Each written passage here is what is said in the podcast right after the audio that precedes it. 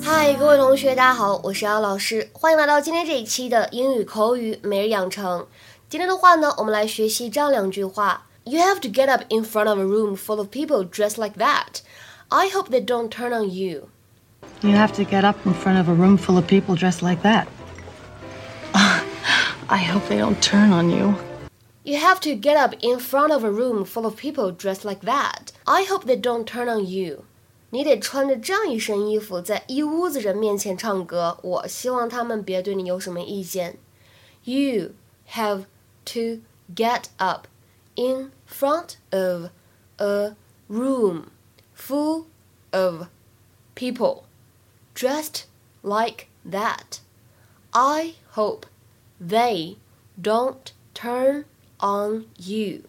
在这句话的朗读过程当中呢，有很多的连读的现象，比如说像开头位置的 get up，它就可以读成 get up，get up，而且当中呢可以有美音浊化的现象。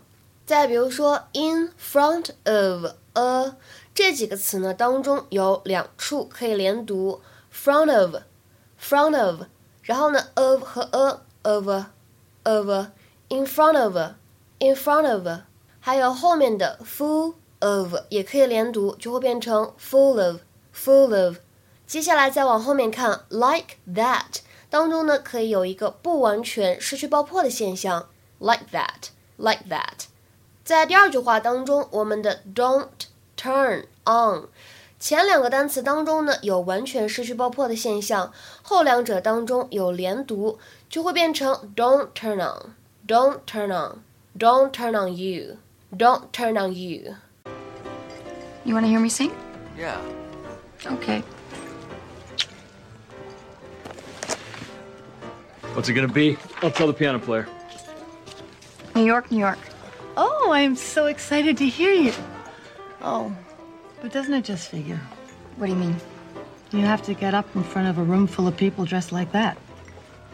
I hope they don't turn on you. I think I'll take my chances, sort of like you did on those high notes. I'm gonna get us two more. It's a great idea. So that Mike, he seems pretty even keeled. Yeah, he's a great guy. But you know, I mean, he's a little Buster Brown. Don't you ever worry you're gonna get bored? Thanks for your concern, Carl. I'm fine. Go figure. Even though our marriage was crazy at times, it never got dull. Yeah, that part when you slept with your secretary was really exciting. I know how many times we have to hear it. I, I, it was a mistake, but, but don't I ever get credit for the 13 loyal years beforehand?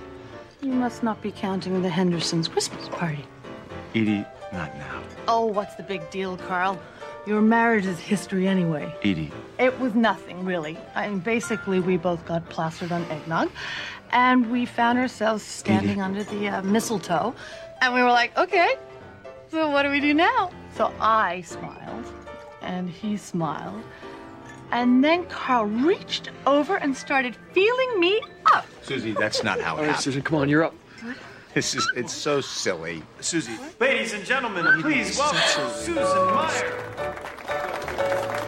在今天的节目当中呢，我们将会重点来学习两个知识点，有关这个动词短语 turn on 它的用法，我们在今天的节目当中呢，跟大家稍作整理。大家呢，如果是在英语学习的初期，可能就会知道 turn on 经常会跟家用电器来搭配，表示打开这样一个含义。比如说，I want to turn on the television。I want to turn on the television。我想把电视机打开。I want to turn on the television。那么再比如说，She asked them why they hadn't turned the lights on。她问他们为什么没有开灯呢？She asked them why they hadn't turned the lights on。但是呢，在平常看美剧或者跟外国朋友交流的时候，你就会发现，哎，这个动词短语 turn on，它呢还有很多其他的意思，也在口语当中呢广泛的使用。比如说第二个意思 ，turn somebody on，表示的是激起男女之间的这样一种吸引。If someone or something turns you on, they attract you and make you feel sexually excited. They attract you and make you feel sexually excited。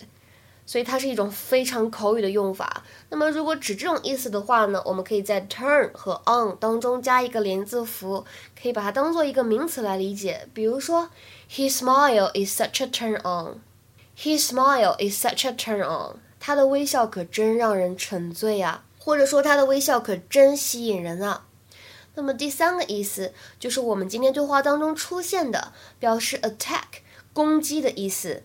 Turn on somebody 表示攻击某个人，然后很多情况下呢是用言语来攻击，当然也不排除这个肢体上的一种暴力的行为啊。If someone turns on you, they attack you or speak angrily to you，非常愤怒的跟你说话。比如说，He turned on Peter and accused him of being mixed up in drugs。他骂了 Peter，指责他呢怎么样呢？染上了毒瘾。He turned on Peter and accused him of being mixed up in drugs。再比如说。啊，我在街上怎么样呢？碰到一条流浪狗。I thought the strange dog was friendly, but suddenly it turned on me and bit me。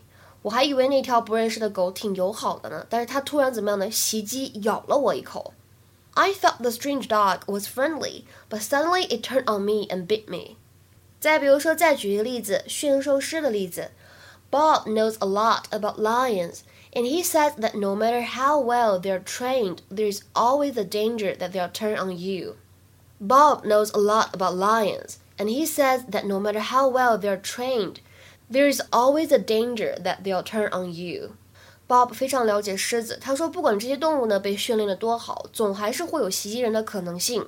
接下来呢，有关这个动词短语，我们再补充最后一个意思：turn on to something，表示喜欢上什么什么东西，对什么什么东西呢开始感兴趣。To be interested, excited, or stimulated by something。比如说，She turned on to surfing this summer。今年夏天呢，她喜欢上了冲浪这项运动。She turned on to surfing this summer。OK，那么有关这个 turn on 意思的补充呢，我们就先讲到这里。在刚才对话当中呢，还有另外一句话非常有意思。Basically, we both got plastered on eggnog. Basically, we both got plastered on eggnog.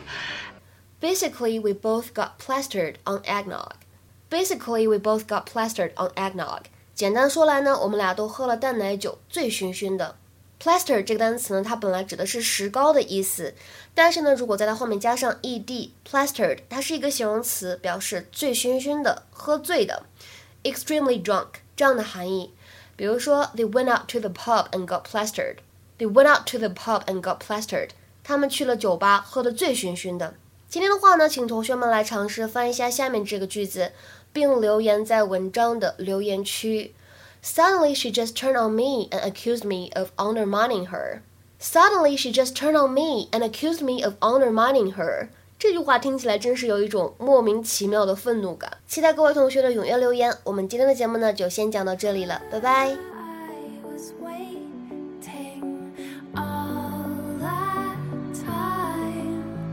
wish